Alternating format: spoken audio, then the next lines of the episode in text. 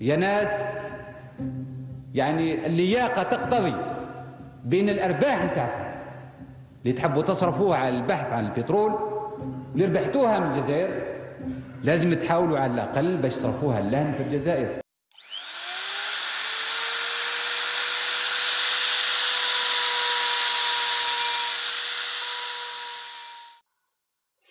alaikum wa rahmatullahi wa barakatuh. Bienvenue sur Industrial Algeria, le podcast pensé pour les TPE et PME industrielles algériennes. Dans ce podcast, vous allez découvrir les, expériences de dirigeants de petites industries, de petites entreprises qui œuvrent dans le secteur industriel. Ça peut être des bureaux d'études, ça peut être des sociétés de fabrication, des sociétés d'installation, d'intégration d'équipements de process ou autre chose.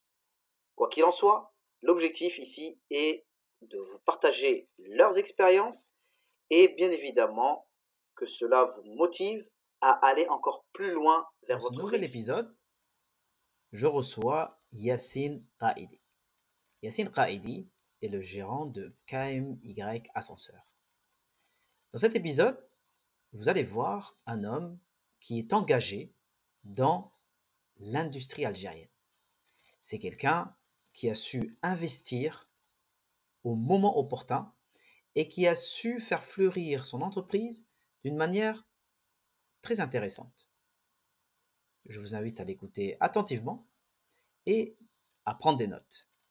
C'est vraiment une masterclass et je pense que vous allez adorer cet épisode. Bonne écoute. Salam alaikum Yassine, donc euh, bienvenue sur Industrial Algeria, ça me fait plaisir de t'avoir euh, aujourd'hui sur le podcast. Alaykoum salam, je suis très heureux d'être euh, parmi vous et de pouvoir participer à ce podcast. Donc, Alhamdulillah. En tout cas, ben, je pense que tu as eu l'occasion effectivement d'écouter les quelques premiers podcasts. On en avait parlé en off. Et euh, ben, l'orientation, elle est assez claire. On va effectivement beaucoup parler ben, de ton industrie, de ta société et surtout de l'aspect euh, technique, l'aspect industriel, l'aspect peut-être gestionnaire aussi. Ce serait intéressant. Donc, on va pouvoir discuter de tout ça. Et bien évidemment, ben, avant tout, je vais te laisser te présenter puisque je pense la majorité des, euh, des auditeurs ne te connaissent pas. Donc, ce serait intéressant que tu donnes un aperçu de ton parcours. Donc, je te laisse la parole, Inch'Allah. Très bien, donc je vais commencer par me présenter, ma formation, puis mon parcours. Donc, euh, je m'appelle euh, Yassine Kaidi, je suis euh, franco-algérien, je suis né en Algérie. Je suis venu très tôt en France, où j'ai fait mes, mes études. J'ai essentiellement fait des études dans le technique, donc en électrotechnique et dans le domaine des ascenseurs. Et suite à ça, je me suis ensuite formé dans le technico-commercial. Donc, euh, j'ai accompli un, BTS euh, technico-commercial.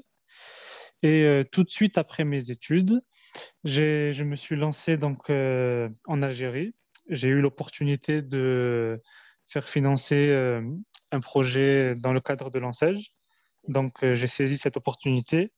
Et à l'âge de 25 ans, donc, je suis rentré en Algérie pour euh, lancer ma société d'installation euh, d'ascenseurs.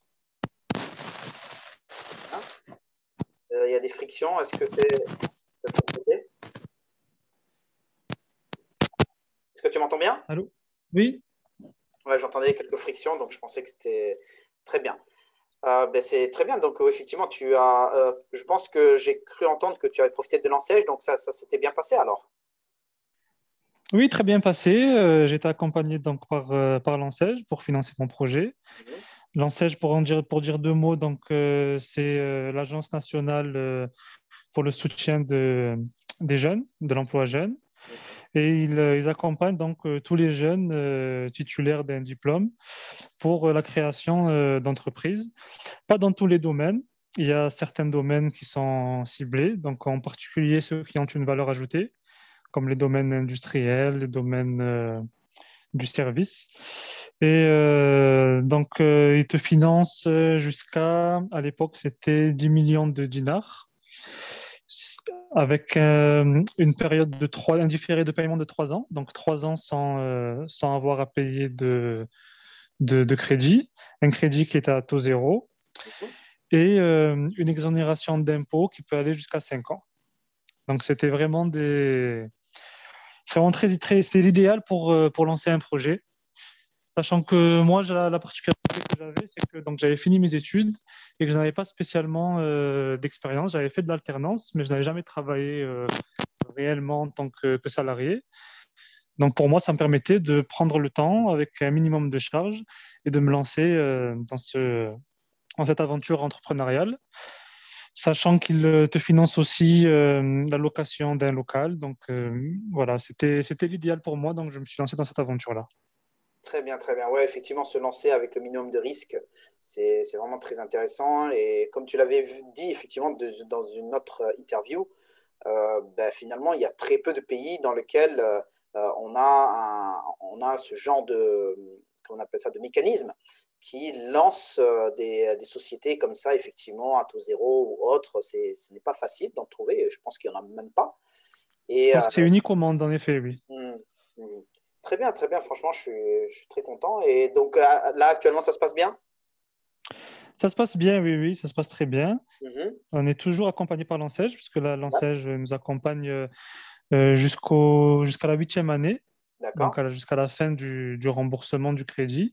Mhm. On a aussi la possibilité de rembourser en anticipé ou bien à la fin de la huitième année, euh, on peut également euh, faire euh, une extension, donc selon les, besoins du projet, il vous accompagne pour, pour agrandir selon les besoins. Mmh, mmh, donc c'est vraiment très intéressant et comme, comme tu as dit, c'est unique au monde. Moi, quand j'ai découvert ça, c'était vraiment par hasard. J'étais parti en Algérie en vacances et pour moi, c'était une opportunité voilà, à saisir. Donc je n'ai pas, pas hésité. J'ai fait les, démarches administratives qui sont, qui sont simples. Et, euh, ensuite, je, me suis lancé. Excellent, excellent. Ben, franchement, bravo. Et si je comprends bien, donc c'était vraiment euh, ta première expérience en tant qu'entrepreneur. C'était ma première expérience, oui, en tant qu'entrepreneur. Et c'était même ma première expérience, on peut dire ça, dans le monde du travail réel, puisqu'avant j'étais en alternance, donc j'ai passé mes ou en stage. Donc, je n'ai jamais été vraiment euh, salarié. Je me suis lancé dans le bain directement en tant qu'entrepreneur. Donc, j'avais beaucoup de choses à apprendre. Et le fait d'avoir euh, ces facilités-là, surtout en termes d'imposition, le financement, c'est une chose. C'est vrai que le financement, ça, aide. Mais surtout en termes d'imposition, parce qu'on n'a pas cette pression de devoir euh, payer les impôts, payer les taxes, etc. Donc, ça réduit euh, considérablement les charges. Et ne pas payer aussi le crédit pendant trois ans, ça permet de se projeter, de se dire, euh, je vais commencer doucement, doucement. Et puis, je me donne comme objectif, au bout des trois ans, d'être rentable et de pouvoir assumer toutes les charges inhérentes au projet. D'accord, très bien, très bien. Mais, de toute façon, je vais revenir justement sur la genèse de ton projet, parce qu'il y a effectivement quelque chose qui, que je trouve très intéressant dans ce que tu dis. Euh, tu pars effectivement de zéro, tu pars euh, euh, sans forcément avoir un, projet clair en tête ou peut-être, ou, et du coup, tu, et en plus, tu m'as dit sans expérience au préalable. Et je, ce qui m'intrigue, c'est de savoir effectivement ce qui te motivait vraiment au fond, quoi, pour véritablement te lancer comme ça ben, dans l'inconnu. en plus, j'ai entendu dans l'interview que tu avais donnée à, à l'époque que justement, tu n'avais ni euh, expérience professionnelle, comme tu le disais, mais tu n'avais pas l'arabe non plus, tu ne... il y avait beaucoup de choses que tu ne comprenais pas. Et pourtant, tu t'es lancé quand même dans un, dans un nouveau pays, puisqu'on peut dire que c'est un pays étranger pour toi. Tu te lances euh, dans, dans l'entrepreneuriat, euh, dans une activité que tu viens tout juste de, connaître. Et, mais au fond, il y a sûrement quelque chose qui t'a motivé pour véritablement faire ce grand bond, non? Alors, c'est vrai, tu as bien fait de, préciser ça. Moi, j'étais en totale rupture avec l'Algérie. Donc, j'y allais de temps en temps pour les vacances. Euh, je ne parlais pas très bien l'arabe, même si aujourd'hui, je, parle beaucoup mieux. Euh, donc, j'avais... Euh, c'était vraiment pour moi la terre inconnue. J'avais de la famille en Algérie, comme je pense en ce cas-là. Mais pour moi, c'était vraiment, vraiment une aventure. Et le fait de trouver... donc, bon, c'est vrai que ce financement et, ces facilités pour entreprendre, mais aussi l'environnement en Algérie où euh, on a le, sentiment, et ce n'est pas seulement un sentiment, c'est une réalité, que tout est à faire. Donc, on peut donner, on peut donner, on peut, et c'est quelque chose que j'ai ensuite, euh, que j'ai expérimenté avec le temps. Peut-être qu'au début, je n'étais pas vraiment conscient de ça, mais on peut vraiment donner sa chance à, tout le monde, à celui qui a, qui a la motivation, celui qui, qui a les, compétences. On n'hésite pas à lui donner, euh, à lui donner sa chance. Et donc, c'est ça qui m'a motivé à démarrer mon, mon projet et surtout à continuer. D'accord, d'accord. Donc, tu es en train de me dire que c'est finalement le terrain vierge qui t'a vraiment motivé et ce n'était pas peut-être, je ne sais pas, une, une ambition quelconque de euh, d'être à ton compte euh, ou euh, je ne sais pas. Donc c'est vraiment que le terrain vierge qui t'a motivé? Une ambition d'être à mon compte, pas tellement, puisque moi, je, bon, donc, je sortais d'un cursus plutôt classique. Et ça ne voilà, ça m'a jamais spécialement traversé l'esprit de me mettre à mon compte. Si j'aurais eu l'opportunité de faire une carrière dans une entreprise, je l'aurais fait. D'accord, très bien. Voilà, je pense qu'on est formaté peut-être pour ça, même si je pense que c'est pas forcément un formatage, puisque on peut avoir une très bonne situation et selon les besoins de chacun. Donc, c'était pas spécialement ce, voilà, dans cette optique-là que je, que je me suis lancé en, en Algérie. C'est vraiment, c'est, comme je t'ai dit, c'est tout était en place en fait, tout encourageait l'entrepreneuriat. Tout encourageait l'entrepreneuriat. Et euh, il y a aussi un autre. Euh, Bon, je pense qu'on abordera les, points plus tard, mais en Algérie, entreprendre, c'est un acte patriotique. Et ça, on le découvre ensuite avec le, temps. Oui, voilà, ça c'est vrai, effectivement. On en a parlé justement avec euh, ben, l'invité précédent, tu sais, Milo Damraoui, que euh, oui, c'est un acte patriotique. Et finalement, euh, cet acte patriotique, ça se retrouve chez quasiment toutes les personnes qui sont passées sur une nation algérienne jusqu'à aujourd'hui. Et ça, là, c'est vraiment très, très, très positif. Très bien, mais écoute, euh, je suis content. Donc, euh, si je synthétise, tu me dis, donc, tu avais un terrain euh, finalement vierge.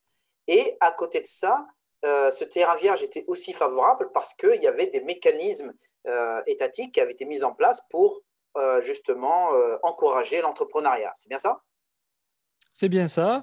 Et donc, au-delà même des mécanismes, donc l'environnement était favorable, puisque moi, quand je suis, c'est vrai, quand je suis arrivé en Algérie, j'avais un peu ce complexe de me dire, je suis un immigré, euh, je vais être vu différemment, etc. Et en réalité, c'était une chance, parce que les chefs d'entreprise que j'ai rencontrés, les porteurs de projets que j'ai rencontrés, ils m'ont donné ma chance justement parce qu'ils ont voulu soutenir cette, euh, cette initiative de rentrer en Algérie et de mettre euh, au service des Algériens mes, mes compétences. Masha'Allah, Masha'Allah. Vraiment très très bien. Excellent, excellent. Donc écoute, ben, on va passer à la deuxième question.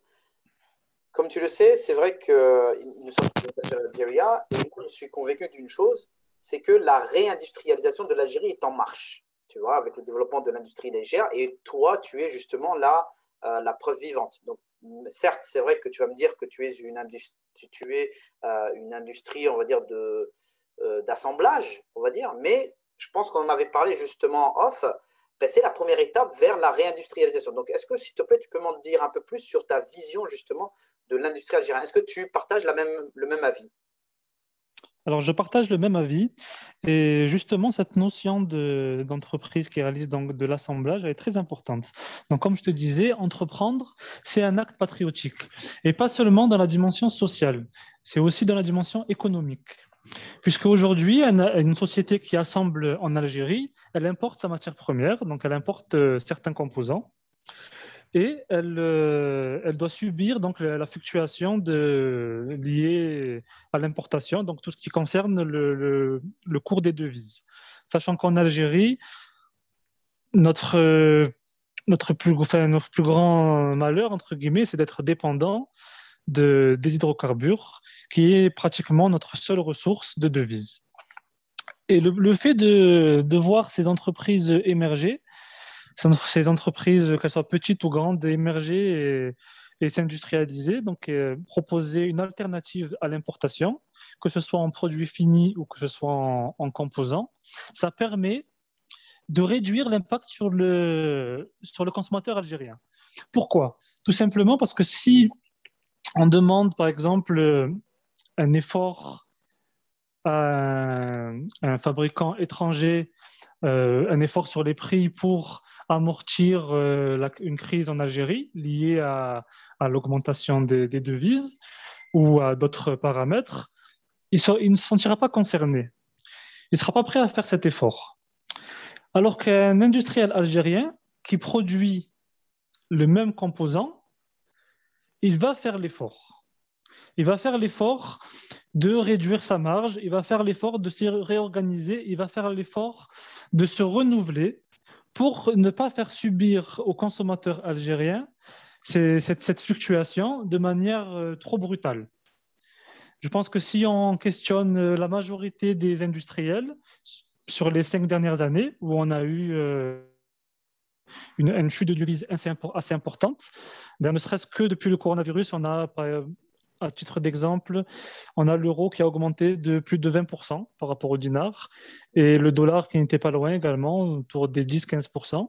Si on regarde le, prix de, des biens de grande consommation, ils n'ont pas augmenté du même, euh, du même pourcentage. Pourquoi?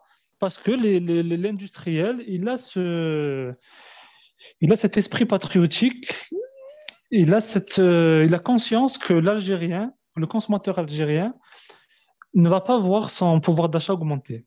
Il a un pouvoir d'achat stagnant. Donc, il ne peut pas se permettre d'acheter un biscuit ou un yaourt 20-30% plus cher juste à cause des aléas du cours des devises. Et donc, l'industriel, il va faire l'effort. Il va réduire ses marges, comme j'ai dit, il va se renouveler, il va chercher à exporter, parce que quand il exporte, il est, moins soumis à ce, risque euh, du marché d'échange. Donc, il y a des tas de, mécanismes qui vont lui permettre de garder des prix euh, stables. Bien sûr, il arrive un moment donné où on ne peut pas toujours garder les prix euh, stables à 100%. Donc, il y a certaines augmentations. Mais si on rentre dans le détail, ces augmentations-là, elles sont toujours en faveur du consommateur algérien par rapport à la situation de, l'économie et la situation du marché d'échange. Très bien, très bien. Ça, c'est intéressant ce que tu dis. c'est vrai que ça fait écho à ce que disait euh, bah, justement encore une fois euh, Min Lamlaoui euh, précédemment, mais tu le dis différemment et j'aime beaucoup justement cette, ce mot qui revient très souvent dans ton discours, qui est l'esprit patriotique, le fait effectivement de trouver toujours une solution pour que les prix justement ne soient pas en défaveur du consommateur algérien et de toujours prendre en considération effectivement le, pouvoir d'achat des entreprises algériennes et aussi ben, des, consommateurs finaux, c'est clair. Mm. C'est bien ça, oui. Revient donc c'est vrai que ça revient souvent puisque il suffit juste de je pense la plupart des industriels pour avoir le, même ressenti. Et, ce qui donc ce qui, ce qui est bien, c'est parce que ça encourage en fait le, ça encourage l'entrepreneuriat et ça encourage euh, l'investissement dans, l'industrie. Et il y a deux, options qui s'offrent aux industriels.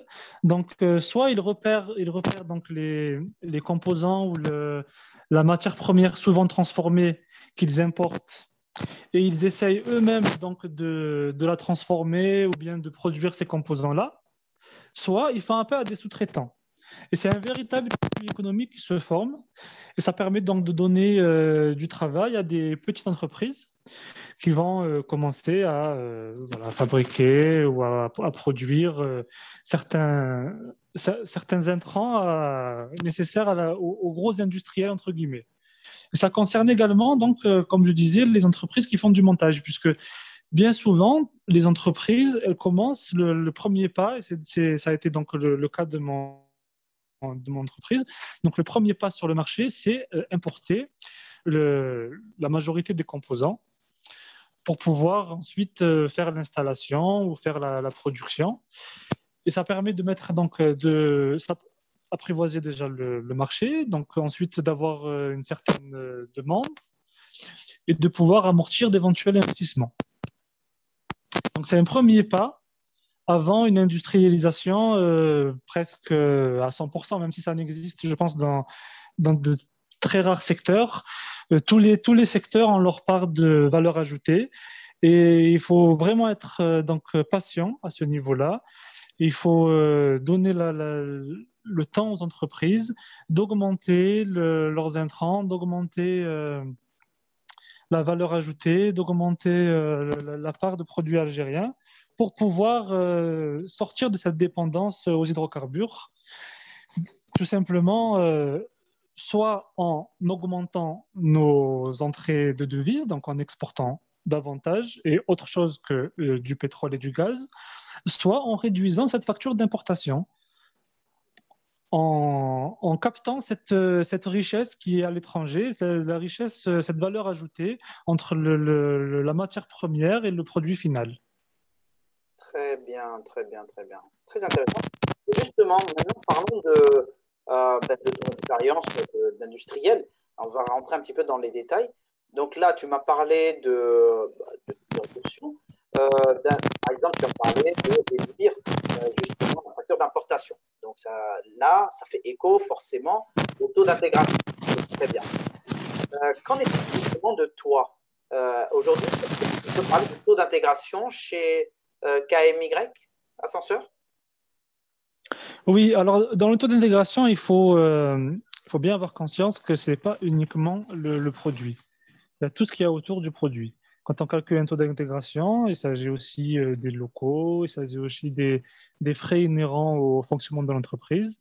On peut avoir un taux d'intégration de, par exemple, 20 à 30% sans forcément euh, produire quelque chose en Algérie, euh, produire de la, de, la, matière, produire de la, transformer de la matière première. On peut importer euh, 70% du produit et 30% sans rentre dans le calcul du taux d'intégration. Dans, mon cas, dans mon domaine, donc euh, moi ça m'a permis deux choses. Le fait de progressivement commencer à fabriquer des petits composants. Ça m'a permis des, composants très simples. hein. On n'est pas rentré dans les composants. euh, un ascenseur il se constitue essentiellement de mécanique et d'électronique. On n'est pas encore rentré dans l'électronique. Certains se sont lancés dans l'aventure, donc euh, je- j'en connais certains qui, l'ont fait. Et ce qui est le plus accessible en Algérie, c'est l'industrie mécanique, parce que c'est de la transformation qui est assez simple, qui nécessite euh, des outils euh, qu'on trouve sur le marché et des compétences qui sont également disponibles. Donc ça m'a permis, euh, premièrement, de réduire les délais, donc de proposer à mes clients des, délais plus courts, puisqu'on est moins sou- soumis à, l'importation, aux délais liés à l'importation, à réduire mes coûts également, puisqu'il faut savoir que pour euh, tout industriel, toute, euh, donc toute entreprise qui importe, entre le moment où elle fixe ses prix, le moment où elle importe la matière première et le moment où elle paye sa facture d'importation, le prix a déjà changé trois fois, en sa faveur ou en sa défaveur. Le fait de pouvoir produire en Algérie, ça permet de maîtriser ces changements. On est moins soumis à, cette augmentation, cette baisse des prix, et ça nous permet donc de maîtriser le prix du, produit final. Donc c'est vraiment quelque chose qui, euh, qui est devenu indispensable dans le temps pour la, prospérité de, mon entreprise et euh, qui est même euh, pour certains secteurs qui est vital. Et donc ils ne peuvent pas se passer de, de ces détails-là, tout en Aujourd'hui, ce n'est pas mon cas, puisque euh, moi, je produis uniquement pour mes besoins propres. Et le produire pour d'autres sociétés ou produire pour d'autres industries, dans mon domaine, c'est plus le rôle de sous-traitant. Des sous-traitants qui, se développent euh, petit à petit.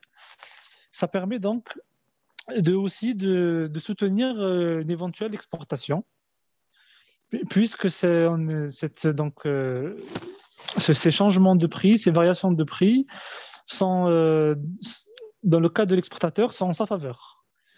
Si le dinar augmente par rapport à l'euro, c'est en sa faveur, il va vendre en euros, donc il gagnera plus de, de dinars que, que si le dinar euh, baissait, par exemple. Donc, c'est des mécanismes qui, sont, qui encouragent euh, le- l'exportation et qui permettront euh, donc aux, aux entreprises algériennes de, de prospérer. Hmm, Très bien, très bien. Et donc là, actuellement, toi, est-ce que tu as calculé ton taux d'intégration? Non, je n'ai pas calculé parce que c'est assez difficile à faire. D'accord. Donc, c'est quelque chose qui, je pense qu'il faut euh, faire appel à, une entreprise externe pour calculer ce type de, de, de, de taux d'intégration. Mais l'objectif reste le même, c'est d'augmenter d'augmenter le taux d'intégration pour euh, maîtriser ses coûts et pour aussi donc, euh, garder des prix raisonnables, puisque en tant que, que producteur, et comme la majorité des producteurs, quand on produit en Algérie, on est soumis à, la concurrence de l'importation. Pourquoi? Parce que le marché algérien ne permet pas d'absorber, selon les secteurs, le, un investissement industriel conséquent. Si vous prenez une usine euh, en Espagne ou en Chine ou n'importe où dans le monde, dans la majorité des pays industriels, une grosse part de leur chiffre d'affaires concerne l'exportation, que ce soit au sein de, leur union, par exemple l'Union européenne ou, l'Asie, etc., mais aussi mondiale. Donc ça leur permet d'amortir l'investissement et le, donc le, coût de, leur industrie. Alors qu'en Algérie, si on veut réaliser la même industrie, on est souvent confronté à ce problème, c'est que le marché algérien, qui, se, qui, qui, malheureusement souvent se résume à nos frontières, ne nous permet pas d'amortir euh, cet investissement. Et si à cela on ajoute également euh, le climat général où les investisseurs sont assez frileux, puisqu'on a parfois politiquement quelques instabilités, donc on a du mal à se projeter, ça réduit euh, également le, la marge de manœuvre. D'accord, très bien, très bien. Oui, donc euh, ouais, j'ai bien noté. Donc selon l'activité, effectivement, le, le marché ne, ne, peut pas amortir, enfin ne permet pas d'amortir des investissements très conséquents. Quoi. Exactement. Si on prend des marchés de grande consommation, généralement, il y a, ça fonctionne plutôt bien. Ouais, effectivement. Dans le sens, voilà, par exemple, l'alimentaire, le cosmétique, etc. On a des, des, grosses entreprises en Algérie qui sont connues. Dans le cosmétique, on a Vénus. Euh, dans l'alimentaire, on a euh, Ruba, on a Hamoud Boualem, etc. C'est des entreprises qui exportent.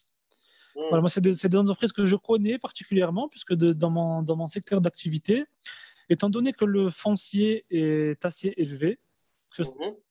Soit dans l'habitation ou dans l'industriel, les investisseurs ont tendance à chercher euh, à gagner de la surface sur la, sur la hauteur.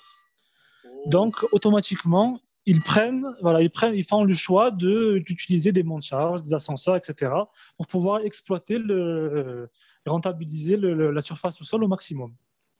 Donc, c'est des, des, industriels avec qui j'ai l'habitude de, de discuter. Et c'est vrai que euh, sur les dernières années, mmh. ils ont beaucoup investi euh, dans, par exemple, le PET, donc la fabrication euh, de tout ce qui est, euh, tout ce qui est, par exemple, canette, euh, tout ce qui est pour les, tout ce qui est liquide, pour les, les bouteilles, pour les, le cosmétique, etc. Voilà, ils ont, ils ont investi dans ce, dans ce créneau-là pour pouvoir réduire leurs coûts pour ne pas subir donc les coûts liés à, fortement les coûts liés à l'importation. Ils ont dû aussi faire des concessions, mmh. malgré que ce soit un marché porteur puisque c'est de la grande distribution. Ils ont dû faire des concessions pour euh, réduire donc le, le, la, la, montée des devises. Donc des fois c'est réduire un peu la quantité sur euh, dans, dans, un flacon ou dans une boîte de yaourt. Ils réduisent euh, soit la quantité même, euh, donc la masse du produit, soit ils réduisent euh, le, soit ils réduisent le, le par exemple le, les ingrédients, etc. Ouais, Mais toujours, voilà, toujours en réduisant aussi également leur marge. Donc ils font, un sacri ils font toujours un sacrifice. Ils ne peuvent pas toujours, peuvent pas toujours tout supporter, supporter le la situation économique du pays, ils ne peuvent pas tout supporter, donc ils sont obligés de faire des, des concessions. Et ce qui, la seule porte de, de, de sortie qu'ils voient, c'est l'exportation.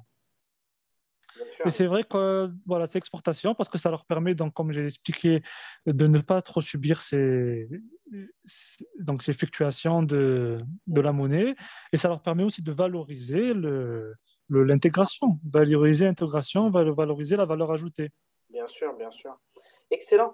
Donc, euh, ben écoute, je vais rebondir sur l'export. Le, Toi, actuellement, est-ce que tu exportes? Non, je n'exporte pas, même si j'ai des projets, des projets liés à l'exportation, puisque les produits, on a les compétences en Algérie. Ça, c'est un point qu'il faut souligner. Pour euh, revenir un peu à mon expérience personnelle, moi, j'ai essayé dans un premier temps, parce que je, si j'avais pas beaucoup de repères par rapport au marché, j'ai essayé d'importer de la compétence. Donc Ah, de ramener des personnes de l'étranger qui avaient cette compétence dans le métier des ascenseurs. Et je me suis rendu compte avec le temps que euh, on pouvait trouver sur place des personnes compétentes dans tous les domaines, hein, pas uniquement euh, le domaine de l'ascenseur, et qu'on pouvait surtout former. Former via les mécanismes comme l'alternance, qui existent en Algérie, comme le, le stage, comme la formation continue. Il y a des, ces mécanismes-là qui permettent donc de, de former des jeunes ou moins jeunes et de leur, euh, de leur donner donc cette, cette, cette compétence qui est, euh, qui est très recherchée, qui est de qualité en Algérie. Hmm, très bien, très bien. Et donc là, par exemple, est-ce que tu as des projets de, d'exporter en Afrique, par exemple? En Afrique, euh, non. Actuellement, non. En Europe, oui, puisque ce sont directement les, les fabricants qui, euh, avec qui je travaille, puisque moi je fais euh, donc fabriquer mes composants euh, essentiellement en Espagne, et qui, voilà, qui ont donc qui ont pour, pour projet, ou disons pour idée, d'être acco- accompagnés pour sous-traiter une partie de leur production à l'étranger, voilà, dans l'Algérie. Et c'est vrai qu'en Algérie, c'est, certains franchissent le pas, d'autres euh, sont à l'étude. C'est le climat général et dans le, dans le futur, Inch'Allah, qui va permettre ce type d'investissement. Voilà, c'est- c'est le cas déjà, voilà, c'est le cas déjà dans, dans plusieurs secteurs. Je pense que la loi, la, la loi 49-51 n'a pas aidé, mais sa, sa, disparition, sa disparition en cours là, au, au prochaine, elle va permettre justement d'accélérer, euh, d'accélérer ce type de ce type d'investissement, que ce soit dans le, que ce soit en termes d'investissement industriel ou même de services, c'est quelque chose que qu'on voit beaucoup chez nos voisins, nos voisins marocains ou tunisiens, où il y a beaucoup justement d'entreprises euh, étrangères qui, inv- qui investissent et qui exportent depuis le Maroc, qui Ouais. exportent donc euh, du service et d'une manière ou du pro des produits de manière totalement transparente. Aujourd'hui, pour aller acheter une voiture dans une concession française qui est fabriquée au Maroc ou ailleurs, euh, Ouais. mais on va prendre le Maroc parce que c'est voilà, c'est culturellement et géographiquement c'est les plus proches, mais c'est c'est- ou bien même vous pouvez appeler par exemple euh, un opérateur mobile pour euh, le service après-vente et vous allez tomber sur quelqu'un euh, voilà, qui vous répond depuis le- le- la Tunisie. Donc, c'est des choses qui se font. C'est une, une richesse qui est à capter et qui va certainement euh, se généraliser dans le temps avec, le, le- voilà, avec, avec la- les, facilités euh, que nous permettra le, le gouvernement, Inch'Allah. Inch'Allah, très bien, intéressant. Et là, tout à l'heure, nous avons donc euh, longuement parlé de, du taux d'intégration. Donc, le taux d'intégration, bien évidemment, on a parlé des sous-traitants. Est-ce que tu peux justement nous parler de ton expérience avec les sous-traitants algériens?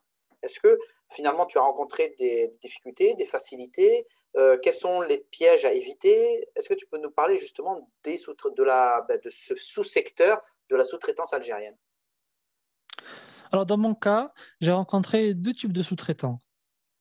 Mhm. Euh, on a le sous-traitant, dans tous les cas, c'est du travail de qualité. Très bien. Euh, de- dans, dans la production, par exemple, moi, j'ai rencontré des gens qui, sont capables de fabriquer euh, les cabines d'ascenseur en kit, hein, les éléments pour faire une cabine d'ascenseur, qui sont capables même de, fa- de fabriquer euh, de manière plus générale tous les composants liés à l'ascenseur Mhm. mécanique, puisque c'est quelque chose d'accessible. Nous, à notre échelle, il y a des, des- des composants mécaniques qu'on peut fabriquer, pas tous. Mais ces sous-traitants-là, ils ont le matériel pour fabriquer ce qui est un peu plus, nécessite un peu plus de finition. Donc, euh, tout ce qui est euh, cabine, tout ce qui est découpe euh, laser, etc. Ces sous-traitants-là, le, donc le, souci qu'ils ont, c'est la compétitivité. Donc, certains, on a deux types. On a certains qui arrivent à être compétitifs par rapport aux mêmes produits fabriqués en Europe. Et d'autres qui ont, qui ont du mal. Pourquoi? Parce que soit ils, subissent donc euh, le prix des matières premières, puisque comme le- le- leur euh, capacité de production est assez réduite, ils achètent la matière première en petite quantité. Donc, euh, ils ne bénéficient pas des mêmes prix qu'un fabricant étranger qui importe pour, pour une, grande, une grande production. Et aussi, ils ont parfois aussi des coûts de, des coûts d'études qui sont assez importants, puisque eux-mêmes, ils sous-traitent, euh, ils sous-traitent donc l'étude. Et quand on fait une étude pour euh, une, petite quantité de, pièces, on a du mal à amortir le coût justement de, cette étude. Alors qu'un qu fabricant étranger, il aura plus de facilité puisque sa pièce, donc il a produit de manière euh, généralisée en grande quantité. Donc, il suffit de faire l'étude une seule fois et puis il va amortir, euh, dès les, premières commandes, amortir le, le, le, coût de, cet investissement. Donc, c'est l'expérience que j'ai moi avec les sous-traitants. Ça reste euh, encourageant puisque plus la demande va augmenter, plus ces sous-traitants seront sollicités, plus pourront, plus ils pourront proposer des prix intéressants. Et aussi, euh, ce qui est à leur avantage, c'est euh, étant donné que les prix euh, augmentent, le, le, les prix de, de, l'importation augmentent, la devise augmente, ils auront aussi, ils, dev, ils deviennent de plus en plus intéressants par rapport aux fabricants étrangers, puisque cette marge de manœuvre qui était autrefois ré, réduite entre un produit fabriqué sur place et un produit importé, elle se réduit de plus en plus la facture d'importation de, certains composants a, fortement augmenté, alors que le coût, comme le, coût de la vie en Algérie est, fixe, le, sous-traitant en général ne va pas augmenter sa marge et va même faire l'effort de réduire s'il faut sa marge parce qu'il est conscient de la situation. Il va uniquement euh, reporter le coût euh, donc de l'augmentation des éventuelles matières premières. Donc, c'est des, des, critères qui sont, qui sont importants et qui encouragent justement cette, euh, cette émergence des, des sous-traitants. D'accord, ça c'est très bien, très intéressant. Et euh, tout à l'heure, donc, juste pour rebondir sur le, le, mot que tu as utilisé, donc le, leur compétitivité, euh, est-ce que justement, en termes de compétitivité, euh, est-ce qu'aujourd'hui les sous-traitants, techniquement, je dirais, voilà, d'un point de vue de la conception, techniquement, etc., selon toi, ils sont au point? Est-ce qu'ils sont quand même productifs? Est-ce que tu trouves qu'il euh, y a quand même encore une grande marge de, de progression à ce niveau-là? Et qu'est-ce que tu préconiserais justement pour euh, ben, les conseiller, tout simplement? Qu'est-ce que tu leur conseillerais? Alors, ils font, comme j'ai dit, un travail de qualité. Ouais, je... Et ce qui va les tirer vers le haut, c'est la compétitivité interne.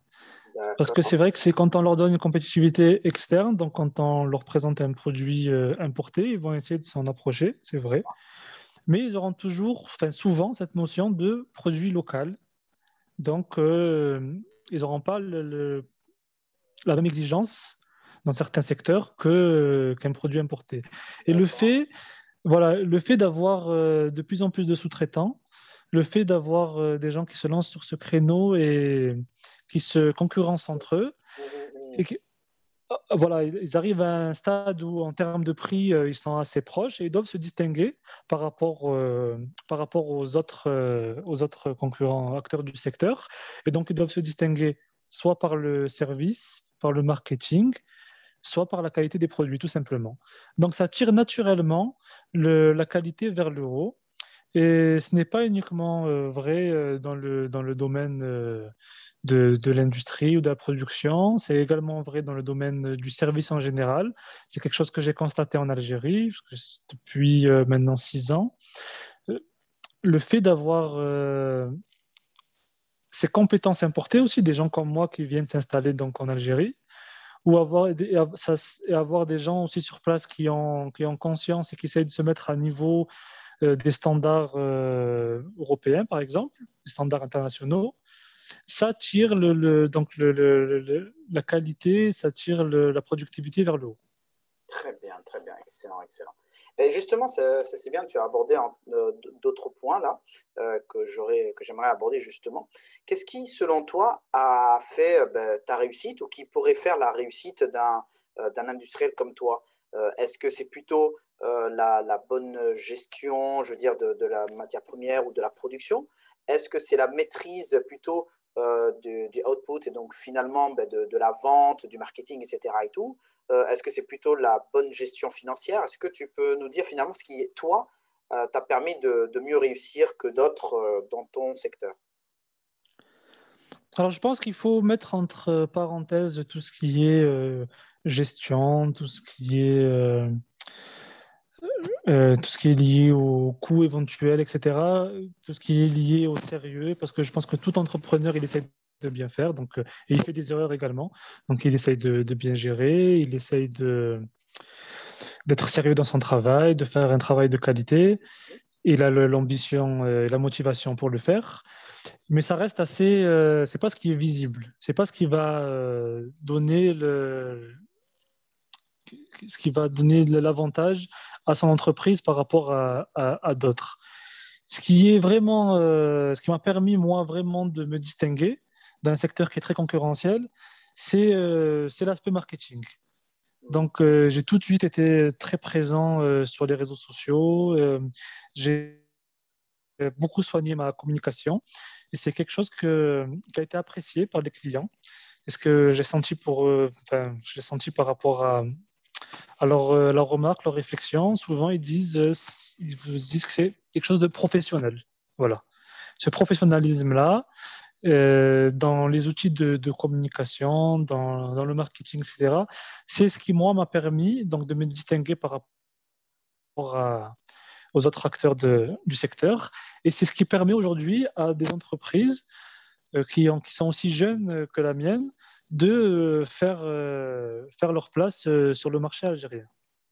Donc il y a bien sûr souvent, on parle donc d'innovation, de, de, de, compétences, etc. Mais ces, ces points-là, il faut les mettre en valeur.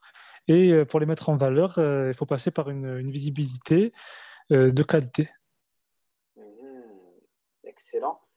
Et aussi, justement, euh, donc, euh, j'ai bien compris lorsque tu as justement parlé chez notre frère Ahmed Lawadj, justement, que je, salue, dans son podcast, dans son très bon podcast d'ailleurs, Algerian Business Success ou Business Club. tu as justement parlé de, l'aspect marketing, c'est bien. mais aujourd'hui, euh, est-ce que tu connais le nombre de euh, concurrents que tu as sur ton marché Parce que c'est vrai que dans le podcast, tu as dit que tu n'as pas réellement fait d'études de marché quand tu t'es lancé, euh, chose que je comprends. Mais aujourd'hui, est-ce que quand même tu gardes une visibilité On va rester sur le marketing. Est-ce que tu gardes une visibilité sur ton marché? Est-ce qu'aujourd'hui, tu peux compter le nombre de concurrents que tu peux avoir?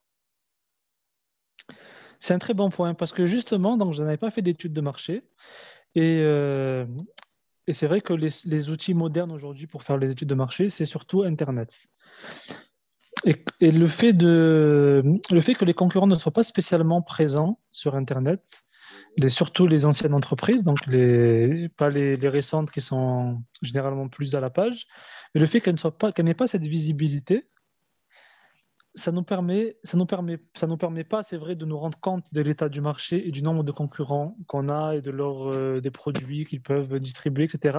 On les découvre souvent au bouche à oreille, en allant voir un client ou euh, en allant sur site, etc. On découvre qu'il y a telle ou telle entreprise qui produit la même chose que vous. Ça a surtout un avantage puisque ça nous permet à nous de nous mettre en valeur par rapport aux autres. Puisque s'ils sont difficiles à trouver, pour nous, alors ils sont difficiles à trouver pour le client.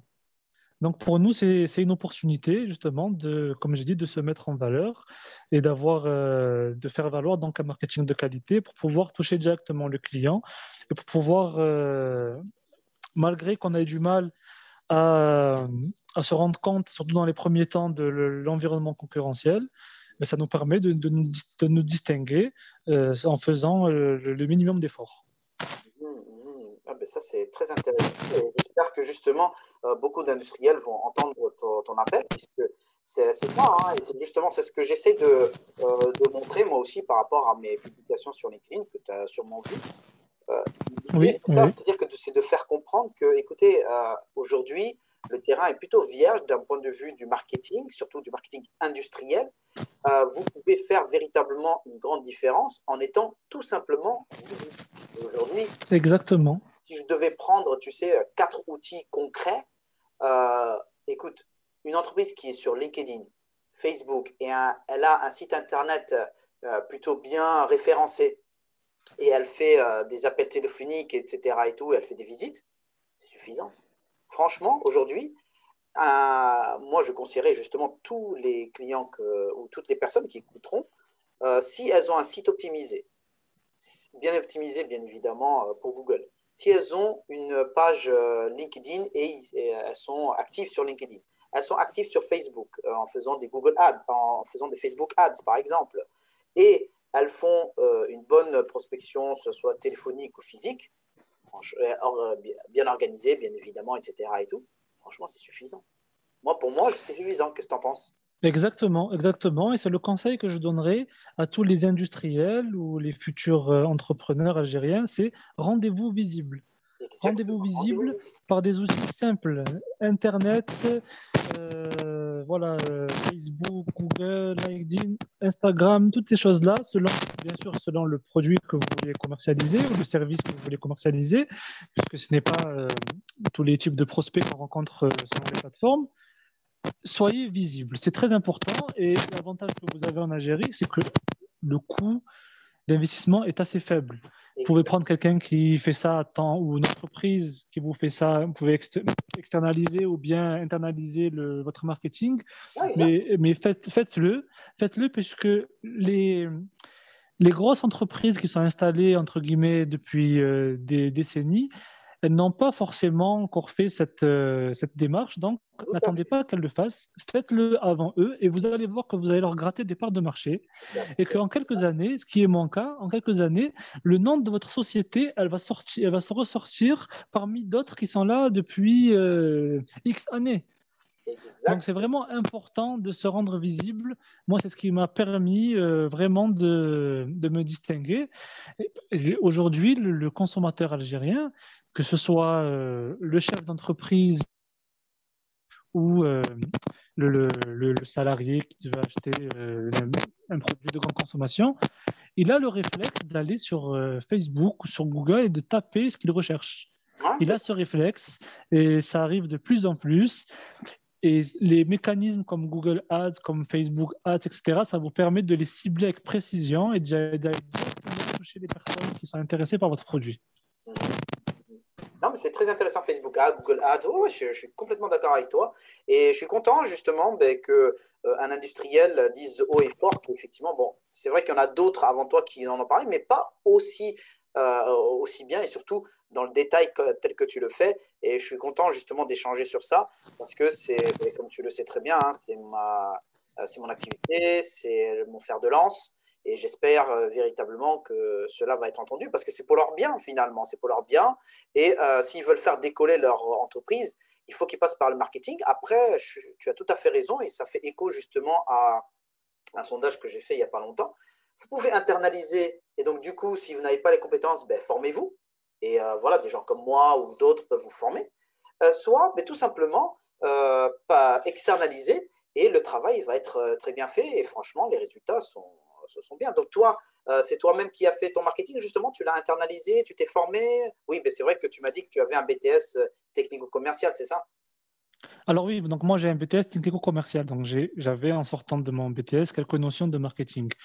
Mais ensuite, euh, quand j'ai construit mon projet, j'ai commencé par faire un site internet que j'ai fait moi-même. Je me suis formé, j'ai fait un site internet qui est très simple, mais qui a qui est de, voilà, de, bonne facture, donc euh, qui, euh, qui respire le, le, le, professionnalisme.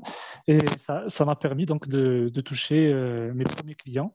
Et ensuite, c'est pour ça d'ailleurs que j'en parle peut-être avec détail. Ensuite, j'ai commencé à faire des Facebook Ads et à faire des Google Ads Mhm. Euh, c'est quelque chose que je fais toujours et ça m'a permis, non seulement le fait d'être présent sur Internet, euh, sur plusieurs supports, ça m'a permis d'avoir un référencement naturel. Donc d'être euh, aujourd'hui, c'est peut-être un peu moins le cas parce que les concurrents sont un peu plus actifs dans ce domaine, mais j'ai souvent été parmi les premiers mhm. sur une recherche sur une recherche Internet.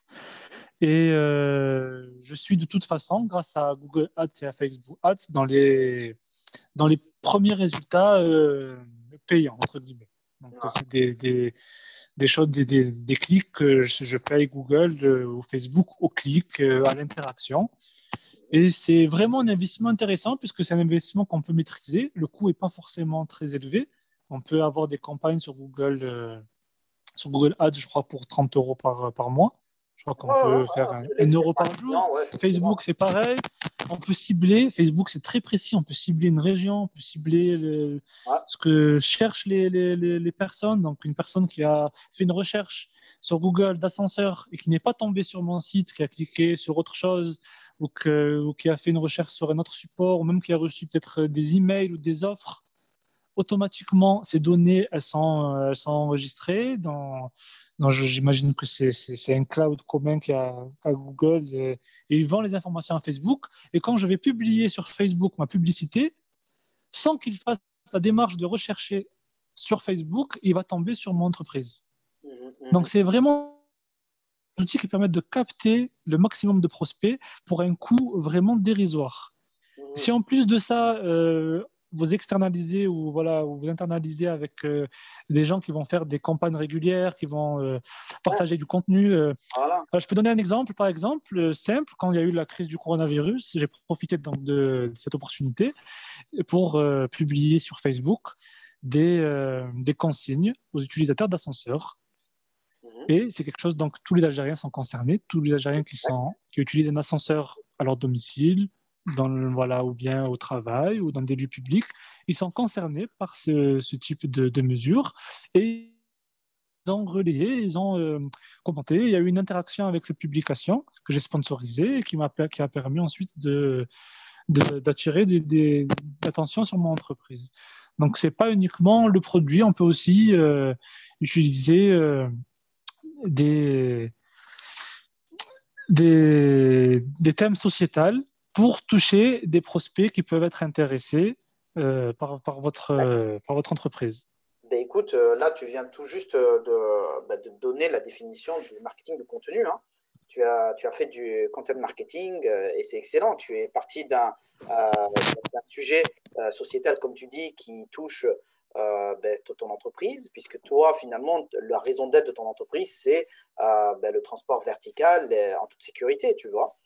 Euh, du coup, euh, tu as parlé de quelque chose euh, qui, touchait à ta marque, à ton entreprise, et c'est excellent, très très bien. Je suis vraiment très content. Et à, mis à part le marketing, justement, est-ce qu'il y a d'autres leviers qui, pour toi, ont été, qui t'ont permis de mieux te développer que les autres? Est-ce que, par exemple, la gestion des ressources humaines ou des choses comme ça t'ont permis justement de mieux gérer ben, les, les coûts en Algérie? Alors, est-ce qu'il y a des choses euh, qui m'ont permis donc, de me distinguer par rapport aux autres euh, donc, euh, dans mon fonctionnement interne je, je, ne sais pas, puisque je n'ai pas, avec précision, puisque je n'ai pas vraiment de visibilité sur ce que font les concurrents. Par contre, si je peux conseiller certains, certains points à développer en interne, donc il y a les ressources humaines, c'est important. Donc, c'est très important de de faire les choses comme il faut. Euh, moi, quand je suis arrivé en Algérie, euh, voilà, j'étais un petit peu. Je pense que c'est un sujet qui a déjà été abordé, mais euh, comme si tout était différent en Algérie, comme si était, tout était, tout le monde était amical, tout était sympa, tout se faisait par la parole. Donc j'ai fait des, premières erreurs. J'ai embauché des gens sans signer de contrat, par exemple. C'est quelque chose qu'on voit dans plusieurs secteurs, mais où il y a des risques et voilà, j'ai eu à, faire les frais de ces risques-là. Donc, c'est très important au niveau des ressources humaines, faire, faire les choses correctement, euh, que ce soit même au niveau de la comptabilité, faire les choses correctement. Moi, je fais une pré-comptabilité, donc tous les documents qui sont transmis au comptable, ils sont traités en amont par, euh, par euh, mes services et à leur retour du comptable, ils sont retraités une deuxième fois pour vérification, tout simplement parce que le, votre comptable, il ne peut pas faire de miracle. Lui, il n'est pas euh, sur le terrain avec vous, il n'est pas au bureau avec vous. Euh, souvent, ce qu'il fait quand vous externalisez ce type de service, c'est que lui, il essaye d'interpréter ce que vous lui donnez comme document. Donc, il peut mal l'interpréter. Donc, c'est vrai que c'est important de lui, de lui fournir euh, les, pièces pour travailler, enfin des pièces de, de, qualité. Donc, qui soit clair et de derrière aussi de vérifier que tout va bien, que tout est OK. Donc, c'est en termes de gestion, c'est ce que je peux conseiller au-delà du marketing, etc. Si vous voulez vous, vous différencier de, de, vos concurrents, commencez par une bonne gestion, puisque ça va vous permettre de gagner du temps, de gagner de l'argent, et ça va vous permettre de vous concentrer au maximum sur votre activité. Excellent, excellent, très bien, très bien. Et est-ce que tu peux nous parler justement du développement un petit peu de ton, de ton staff euh, ou peut-être euh, de ton offre? Donc, bien évidemment, toi, donc, euh, tu conçois ou plutôt tu fabriques des ascenseurs en Algérie, mais je pense que tu fais aussi des montes-charges industriels, c'est ça? Ou est-ce que tu fais d'autres produits? Est-ce que ton offre a évolué depuis 2015 Oui, alors on fait des montes-charges industriels, mhm. On fait des ascenseurs, pour euh, que ce soit des ascenseurs pour, euh, avec euh, des faibles fréquentations, donc pour des, habitations privées, ou bien pour, avec de grandes fréquentations, comme pour des, lieux publics ou, des bâtiments, des logements sociaux. Mhm. On a évolué dans le sens où on propose de plus en plus de produits. on a installé le premier ascenseur rang en Algérie, chez un particulier qui est un, produit euh, qui a été conçu au, Québec. Donc, euh, quelque chose d'assez unique en son genre. Et euh, on va doucement, doucement se diriger. Certains, je pense que certains l'ont fait. On va se diriger vers tout ce qui est accessibilité pour les lieux publics. Donc, souvent, quand vous allez en, Europe, euh, par exemple, vous allez à la poste ou dans une banque ou dans une administration, vous avez des, petits, euh, petits ascenseurs, des petits élévateurs sur une courte distance, 3 mètres, qui permettent donc de, qui permettent donc de, rendre accessibles ces, établissements-là ou à des gens qui, qui, sont à mobilité réduite. Ça, c'est un secteur qui va, qui va se développer en Algérie. Euh, je pense que la législation va aller dans ce sens-là. Il y a certains, voilà, certains des concurrents qui proposent mais ce, type de produit. Nous aussi, on le propose, mais ça reste assez, euh, ça reste assez restreint. C'est souvent des, pour être compétitif, souvent des produits chinois, parce que quand on parle d'administration, quand on parle voilà, de, lieux publics, souvent c'est synonyme donc d'appel d'offres et il faut être concurrentiel. Et sur ce, sur ce domaine-là, je pense qu'il y a vraiment quelque chose à faire pour, euh, pour celui qui souhaite, euh, qui souhaite investir, euh, pour euh, celui qui souhaite avoir un taux d'intégration de plus en plus élevé, c'est produire ce type d'appareil-là. Et on tend, nous, on tend vers ça et on suit de très près la, législation en espérant qu'elle qu'elle évolue dans le bon sens. Excellent, très bien. Et ton staff, est-ce qu'il a évolué? Est-ce que tu es toujours justement avec un staff à majorité bah, de techniciens, de monteurs, on va dire?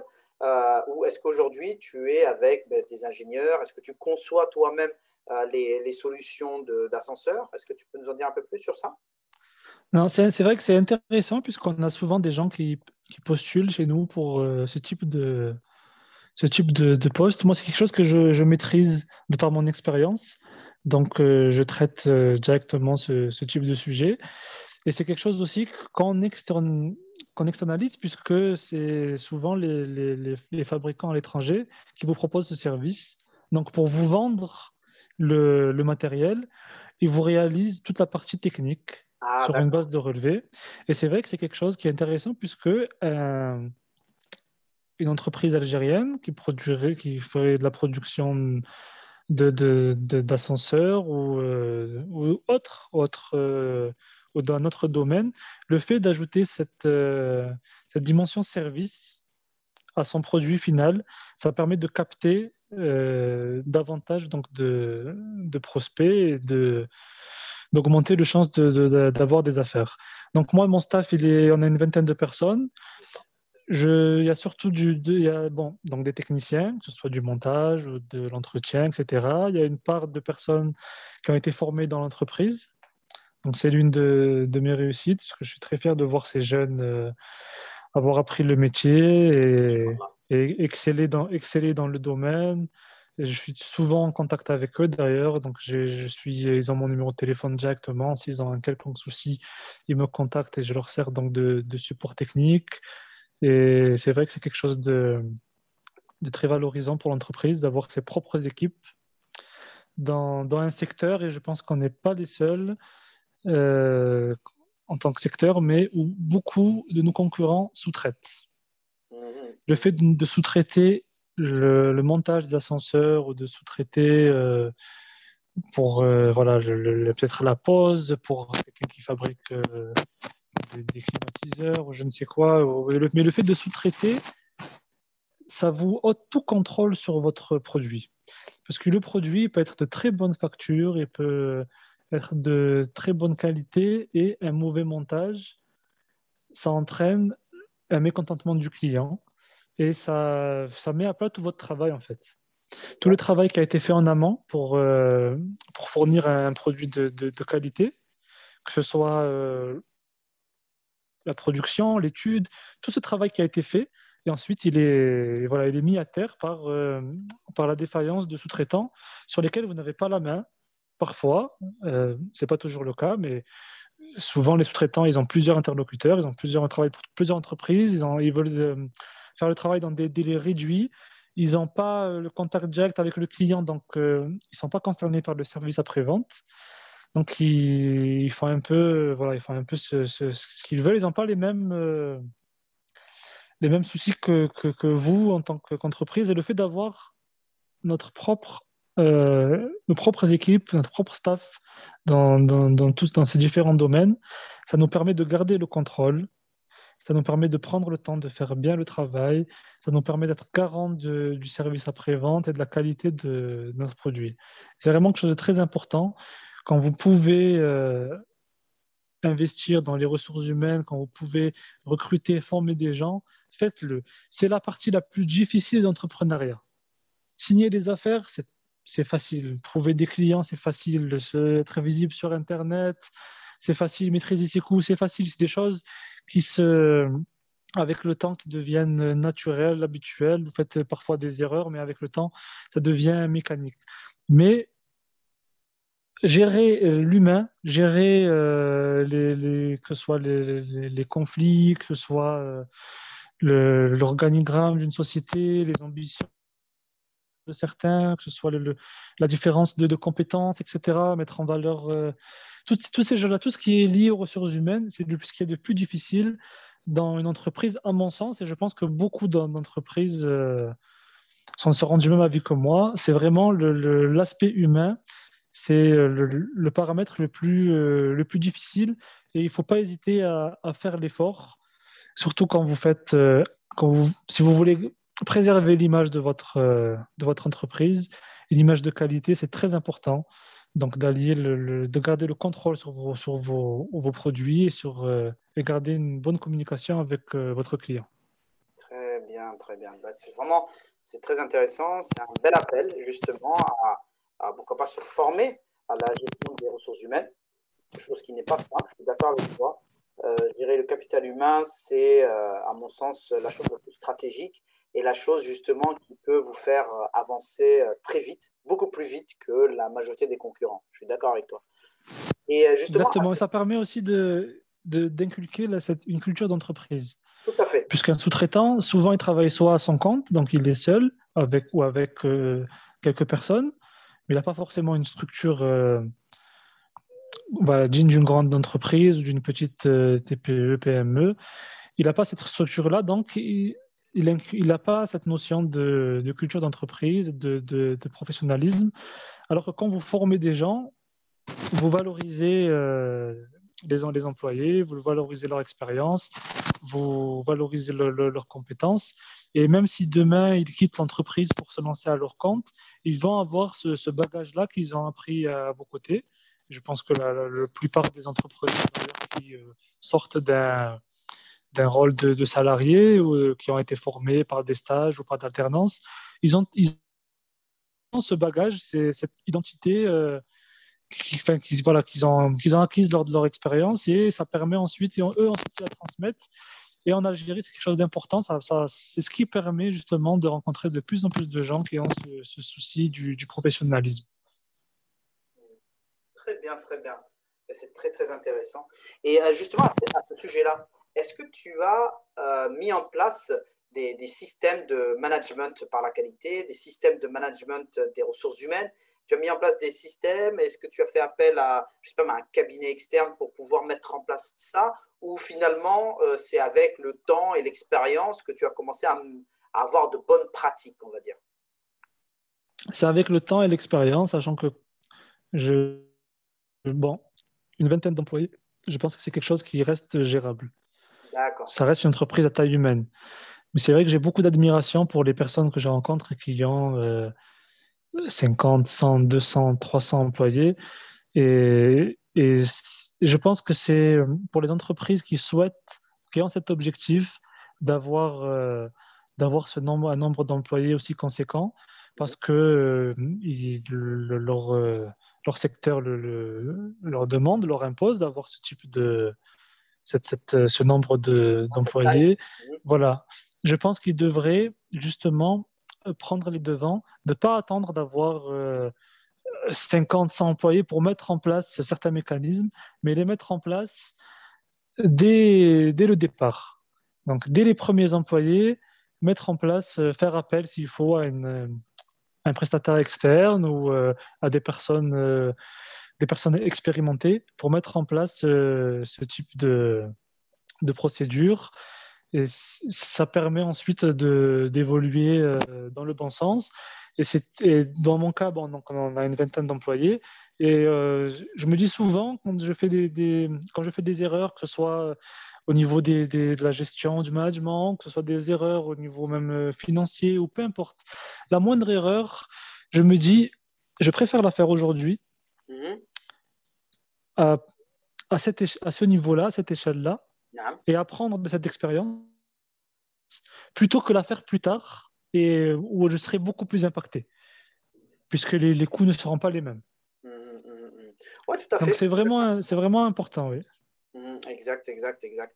Ben justement, euh, ben, je pense que s'il entend ce- cet épisode, il va se reconnaître. Ben, J'ai euh, conseillé il n'y a pas longtemps justement un, un- un client, un ami, euh, qui, euh, euh, qui était en train de, de réfléchir justement sur son coût de revient, par exemple, tu sais. Et Oui. euh, je lui ai dit, tu sais, et ben, il, il s'est lancé il n'y a pas si longtemps en fait. Et je lui ai dit, ben, tu sais, euh, je pense que ce que tu devrais faire, c'est contacter un expert comptable, euh, un expert financier qui va te faire justement un calcul des coûts de revient vraiment au top et professionnel euh, pour ne pas que tu aies à te former sur Internet, à faire des erreurs à, à 3 francs 6 sous. Et à la fin, tu vas te retrouver avec ben, euh, une marge qui est vraiment euh, dérisoire. Et je, je lui ai dit que moi, c'est vrai que voilà, j'ai étudié le marketing et avant ça, j'avais étudié euh, euh, euh, plusieurs sciences du management, si tu veux, d'accord? Dont la comptabilité analytique et dont le contrôle de gestion. Et je me suis rendu compte que, ben oui, euh, faire un prix de revient, ça ne se fait pas aussi simple que ça. C'est pas aussi simple que ça. Euh, tu dois prendre en compte, bien évidemment, même le taux d'amortissement, par exemple, de tes machines. Tu dois prendre en compte, et en plus, il y a plusieurs manières de calculer l'amortissement. Euh, il faut prendre en considération, bien évidemment, les ETP, donc les, en- les, équivalents temps plein. Il faut prendre en considération la productivité de la machine, etc. Donc, plein, plein, plein de facteurs. Et je dis, au lieu que justement tu te gamelles, prends un expert qui va te faire un bon tableau, tu vas le payer une bonne fois pour toutes et tu vas être tranquille pour faire tes, euh, ben, ben, tes prix tout simplement, tu sais, ton pricing pour euh, les, différentes euh, sollicitations que tu as. Et euh, ben, il a entendu ce, cet appel, il a fait le nécessaire et franchement, il s'est rendu compte que ouais, c'est génial de, de passer par un expert. Il te fait le boulot, euh, surtout voilà, des, des comptables ou des gens qui sont experts en ressources humaines, en gestion de la ressource, des ressources humaines, etc. Il te fait ben, des tableaux de bord, il te fait des tableaux, il te fait des outils, te- il élabore des outils qui demain vont te faire gagner du temps et du temps et de l'argent. Et je suis ta- Exactement. Non, non, mais c'est un truc de fou, quoi. C'est à ne pas négliger. Euh, et il ne faut pas hésiter à s'entourer de personnes euh, compétentes. On peut être, on peut être bon dans, à mon sens, on peut être bon dans une chose, dans un domaine. On peut être euh, excellent euh, dans un domaine particulier et être, être bon, moyen un peu partout. Exact. Et souvent, l'entrepreneur, il est bon dans, plusieurs domaines, mais il n'est pas excellent. Il ne maîtrise pas à 100% chaque domaine. Et même si, euh, bon, après, il y a des gens qui sont exceptionnels, bien sûr, mais même si c'est le cas, son temps ne permet pas de se concentrer sur euh, des types de travaux particuliers. Et dans, le, dans ce cas-là, ce que tu as cité, l'exemple que tu as cité, faire appel à un expert comptable pour pouvoir euh, se rendre compte uniquement de ses, de ses coûts, c'est tout d'abord, c'est permettre à l'entreprise donc de maîtriser ses, investissements, ça encourage également, dans le cas d'un industriel, c'est très important parce que ça encourage l'industrialisation, puisqu'en faisant ça, il va se rendre compte qu'il y a des, des, euh, composants qu'il importe, ou bien par exemple des prestataires, euh, qui, qui, des, des, services qu'il externalise qui sont trop chers et qu'il peut, il peut soit internaliser, soit il peut faire fabriquer sur place ou faire fabriquer ou fabriquer lui-même, par exemple. Toutes ces choses-là, c'est à ne pas négliger. Et c'est important de le faire au départ, parce que quand on fait une erreur sur, j'ai un exemple, sur une, première production de 100 euh, pièces, l'impact sur euh, la trésorerie de l'entreprise, sur la santé financière de l'entreprise, elle est différente quand on fait cette erreur sur 1000 euh, ou 10 000 pièces. Ah, c'est clair. Et aussi, et si, aussi, si on ne fait pas ça parce que ça fonctionne, en Algérie, on a souvent cette, cette, euh, cette chose-là, je vois les gens ne font rien, puisque tout fonctionne, tout va bien, ils travaillent, ils gagnent de l'argent, tout se passe bien. Donc, ils ne voient pas l'intérêt d'aller faire du marketing, de faire appel à un expert comptable, de faire une gestion des ressources humaines, tout va bien, donc il n'y a pas de raison, le, business fonctionne. Mais le jour où un concurrent arrive, un nouveau arrive, et il met en place ses, ses, process, il va arriver avec un produit beaucoup moins cher et avec une qualité euh, similaire. Et là, il faudra rattraper tout le retard. ce sera très, très difficile parce que l'entreprise aura une telle taille que pour restructurer, retrouver des partenaires, c'est vraiment compliqué. Donc, il ne faut pas hésiter à faire ça dès le départ, à investir, surtout qu'en Algérie, l'investissement est assez raisonnable. Euh, les, sous-traitants, les prestataires, les salaires comparé à un investissement euh, à, l'étranger, c'est assez raisonnable. Et le, bénéfice reste euh, confortable. Hein. quand on regarde les prix pratiqués en Algérie, je pense que les marges ne s'éloignent pas vraiment de ce, que, ce qui se fait en Europe. Donc c'est vraiment intéressant et c'est un investissement à ne pas négliger, c'est quelque chose à faire. Faut vraiment investir dans, dans, la compétence, que ce soit interne ou externe, pour viabiliser son projet. Très bien, très bien. Mais franchement, tu viens de dire tout simplement avec tes mots, investissez dans votre compétitivité future et dans votre pérennité. C'est bien. Exactement. C'est exactement ça. C'est vrai, hein, c'est vrai, tu as raison. Mais écoute, on, arrive petit à petit vers la fin de cet épisode, franchement, qui est très riche. Euh, je suis vraiment content justement que tu aies accepté euh, bah, de venir sur le podcast. Euh, est-ce que, s'il te plaît, avant que nous nous quittions, tu peux nous parler un petit peu de tes plus belles réussites euh, et de tes plus gros échecs? S'il y en a, bien évidemment. Alors oui, bon, de, en dehors du, secteur d'activité, bon, des réussites, euh, j'en ai eu, je pense que chaque affaire réussie, chaque client satisfait, c'est une réussite pour, pour ma part. Donc, mais je pense que ce qui, va, rester, ce que je vais laisser comme trace, euh, et ce qui, me rend fier, c'est euh, l'aspect humain, euh, le fait d'avoir formé des jeunes, le fait d'avoir pu compter sur des compétences algériennes. Vraiment, pour moi, c'est voilà, c'est ma, plus grande fierté de me dire que c'est voilà, ces personnes qui travaillent chez moi, elles font vivre euh, des familles, euh, elles participent à, faire marcher l'économie. Vraiment, c'est pour moi, c'est quelque chose qui, compte beaucoup. Et euh, si je pourrais parler d'échecs en restant dans le même secteur, c'est dans le même, même thème. bon, je regrette de ne pas avoir su ou pu intégrer des compétences de l'étranger et euh, également ne pas avoir euh, pu euh, faire évoluer mon entreprise avec des partenaires, que ce soit locaux ou étrangers, faire donner une nouvelle dimension à mon entreprise et pouvoir faire profiter de toute cette expérience à, quelqu'un qui a, des, ambitions et des moyens voilà, peut-être un peu plus importants. Pas, pas forcément les moyens, mais surtout l'ambition, qui a envie de, qui a envie de, travailler, quoi, de, qui a envie de, réaliser un projet et d'avoir de, la réussite euh, dans l'entrepreneuriat. C'est vraiment ce que je regrette le plus. Parce que souvent, quand je vois le, voilà, l'état actuel de. Je fais le, point sur mon entreprise, je me dis c'est dommage que dans l'avenir, n'y a, pas de, il y a, personne sur qui je, pourrais compter pour, euh, pour aller plus loin. C'est vraiment pour moi mon plus gros échec et j'espère, voilà, ce n'est que partie remise, j'espère un jour euh, pouvoir m'entourer de, de personnes euh, compétentes et ambitieuses qui, qui, qui me permettront donc de, de faire évoluer mon projet et de, de lui donner une, une dimension plus importante. Très bien. Et justement, pour le mot de la fin, est-ce que tu peux nous parler justement ben, de, tes, euh, euh, de tes projets futurs? Qu'est-ce qu'est-ce qui est en préparation actuellement?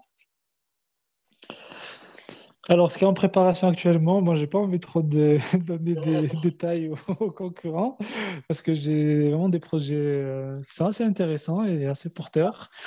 Et, mais je pense, voilà, on va, pour résumer, pour dans les grandes lignes, euh, ce, qui, prochainement, ce que j'aimerais, c'est euh, ne pas m'adresser seulement au client final, donc à l'utilisateur euh, de l'ascenseur, donc celui qui souhaite installer un ascenseur ou, ou commercialiser un, bâtiment ou une usine avec un monte charge. Ce que j'aimerais, c'est être, être en contact avec toutes les personnes de, mon secteur et pouvoir produire euh, ou leur proposer euh, des, composants essentiels à leur activité. Masha'Allah, masha'Allah, masha'Allah. Mais ouais, d'ailleurs, est-ce que ça existe euh, une, une association des ascensoristes ou la fédération des ascensoristes algériens, quelque chose comme ça? Alors, très bonne question. J'ai fait la recherche à une époque. Euh, je me souviens pas que ça existe, et en tout cas, ce n'était pas assez visible. Je sais qu'il y a des associations, des fédérations pour les, jeunes entrepreneurs, mais concernant l'ascenseur, ce n'est pas le cas. Et c'est dommage parce que moi, j'aurais aimé qu'on j'aurais aimé qu'on se mette autour d'une table entre acteurs du secteur, tout simplement pour faire du lobbying et pour pouvoir euh, pouvoir proposer dans l'intérêt de l'usager, surtout dans l'ascenseur où il y a une grande notion de sécurité et où c'est un très grand problème en Algérie, euh, pouvoir proposer euh, au, gouvernement euh, des lois qui garantissent la sécurité donc des usagers et qui aussi permettent donc de de professionnaliser le, le métier et de donner un certain dynamisme euh, à, l'économie. C'est ce qui se fait en, Europe. Hein. il suffit de faire une petite recherche sur Internet. Ils ont parfois été condamnés pour ça parce qu'ils n'ont fait pas, pas spécialement un lobbying dans les règles de l'art. Mais euh, en, France particulièrement, le secteur de l'ascenseur a connu une, très forte croissance suite à l'adoption de, lois par, euh, par l'Union européenne, des lois qui visaient à renforcer la sécurité des usagers et des intervenants, donc également des techniciens qui font la maintenance, etc. Et c'est quelque chose qu'on retrouve dans plusieurs secteurs. Parfois, on critique un peu le lobbying, euh, on critique les, les grosses entreprises qui activent euh, actuellement, par exemple, c'est l'environnement. On voit beaucoup de choses dans l'environnement. Et on pointe du doigt certains gros acteurs comme euh, voilà, je ne sais pas Engie ou des groupes euh, des groupes pétroliers qui se lancent dans ça ou plus on connaît mieux par exemple Amazon tout ça on connaît tous ces, ces, gros qui prennent euh, vraiment la place dans, dans, leur dans leur domaine et qui ont presque une situation une situation de monopole. Mais si on regarde tout le tissu économique qui est autour de ces entreprises toutes euh, les petites miettes qu'ils laissent euh, sur leur passage, on se rend compte qu'il y a beaucoup d'entreprises qui prospèrent et qui tirent profit justement de ce lobbying de, grosses entreprises. Et dans le cas des ascenseurs, ça a été le cas. Donc il y a les, les, gros du marché, Otis, euh, Schindler, connaît, ils ont pris les plus gros contrats, bien entendu, concernant la, mise aux normes des ascenseurs en Europe. Mais il y a plein de petites entreprises et de petits entrepreneurs, d'anciens techniciens qui ont fait évoluer leur entreprise euh, d'une manière euh, fulgurante. Quand je, les regarde aujourd'hui par rapport à ce qu'ils étaient il y a 10-15 ans, c'est des entreprises qui en ont racheté d'autres, qui ont... Euh, qui ont un chiffre d'affaires important, qui ont, qui ont su prospérer uniquement en prenant les, les, petites miettes, puisque les grandes entreprises ne peuvent pas absorber tout le travail, tout le marché. Ils sont obligés de laisser un petit peu de, un peu de l'Est à, des, acteurs, qu'ils soient anciens ou, ou, nouveaux. Et c'est vraiment des, opportunités. Donc j'aurais aimé que qu'on se réunisse entre ascensoristes ou ou autre. Hein. On peut se réunir aussi entre, par exemple, membres de la diaspora. On peut se réunir entre jeunes, etc. Et puis qu'on fasse un travail et qu'on soit force de proposition pour, euh, pour les gouvernements euh, en place afin de, de dynamiser et de participer à l'économie euh, et au développement de l'Algérie. Très bien, très bien. Mais je pense que j'espère que cet appel va être entendu.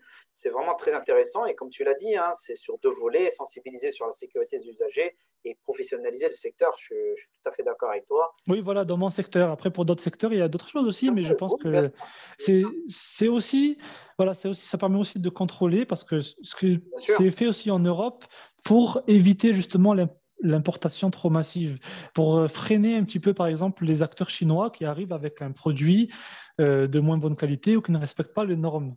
C'est souvent les, grandes entreprises qui euh, proposent des normes dans l'intérêt du, du, client, mais aussi pour se protéger d'une concurrence qui n'a pas encore les compétences ou qui ne peut pas, euh, par, euh, pour des raisons logistiques, qui ne peut pas maîtriser, euh, respecter certaines normes. Et on peut faire ça en Algérie dans plusieurs domaines, voilà, que ce soit dans l'agroalimentaire, que ce soit dans le, produit fini, etc. Il y a des leviers qui, qui encouragent, la fabrication en Algérie. Ça fait partie de ces leviers-là.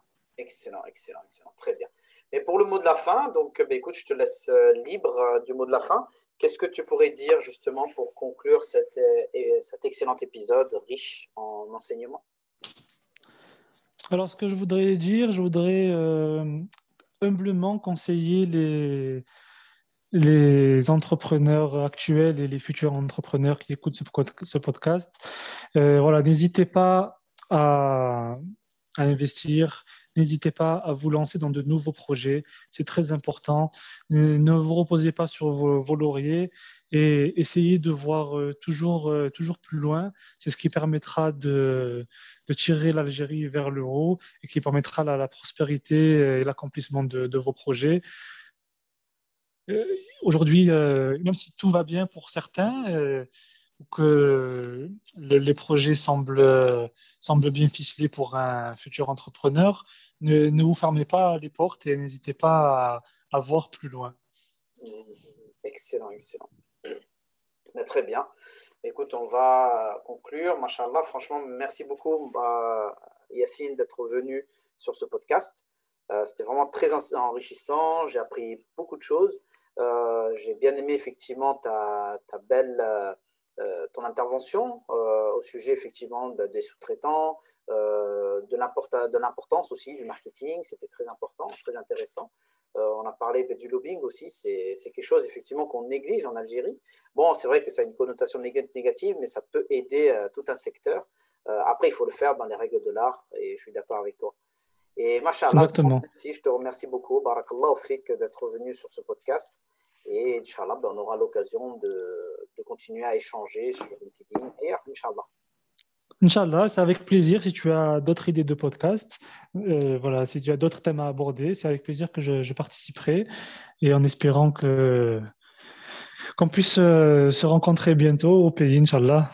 Inch'Allah, Inch'Allah. Barakallah et à très bientôt. À très bientôt. Merci d'avoir écouté ce nouvel épisode d'Industrial Algeria. Vous avez vu, Yassine Qaidi est vraiment engagé dans le développement de son pays et dans le, et dans le développement du secteur industriel. Vous avez entendu, nous avons parlé de marketing, nous avons parlé de gestion des ressources humaines, nous avons parlé de mindset, nous avons parlé même des finances, d'accord? Donc, j'espère que vous avez pris des notes et que cela vous a été utile. Si vous avez aimé cet épisode, je vous invite à partager autour de vous et en parler à vos amis et à votre entourage. En tout cas, je vous remercie de nouveau et je vous dis à très bientôt pour un nouvel épisode d'Industrial Algeria. Salam alaikum wa rahmatullah.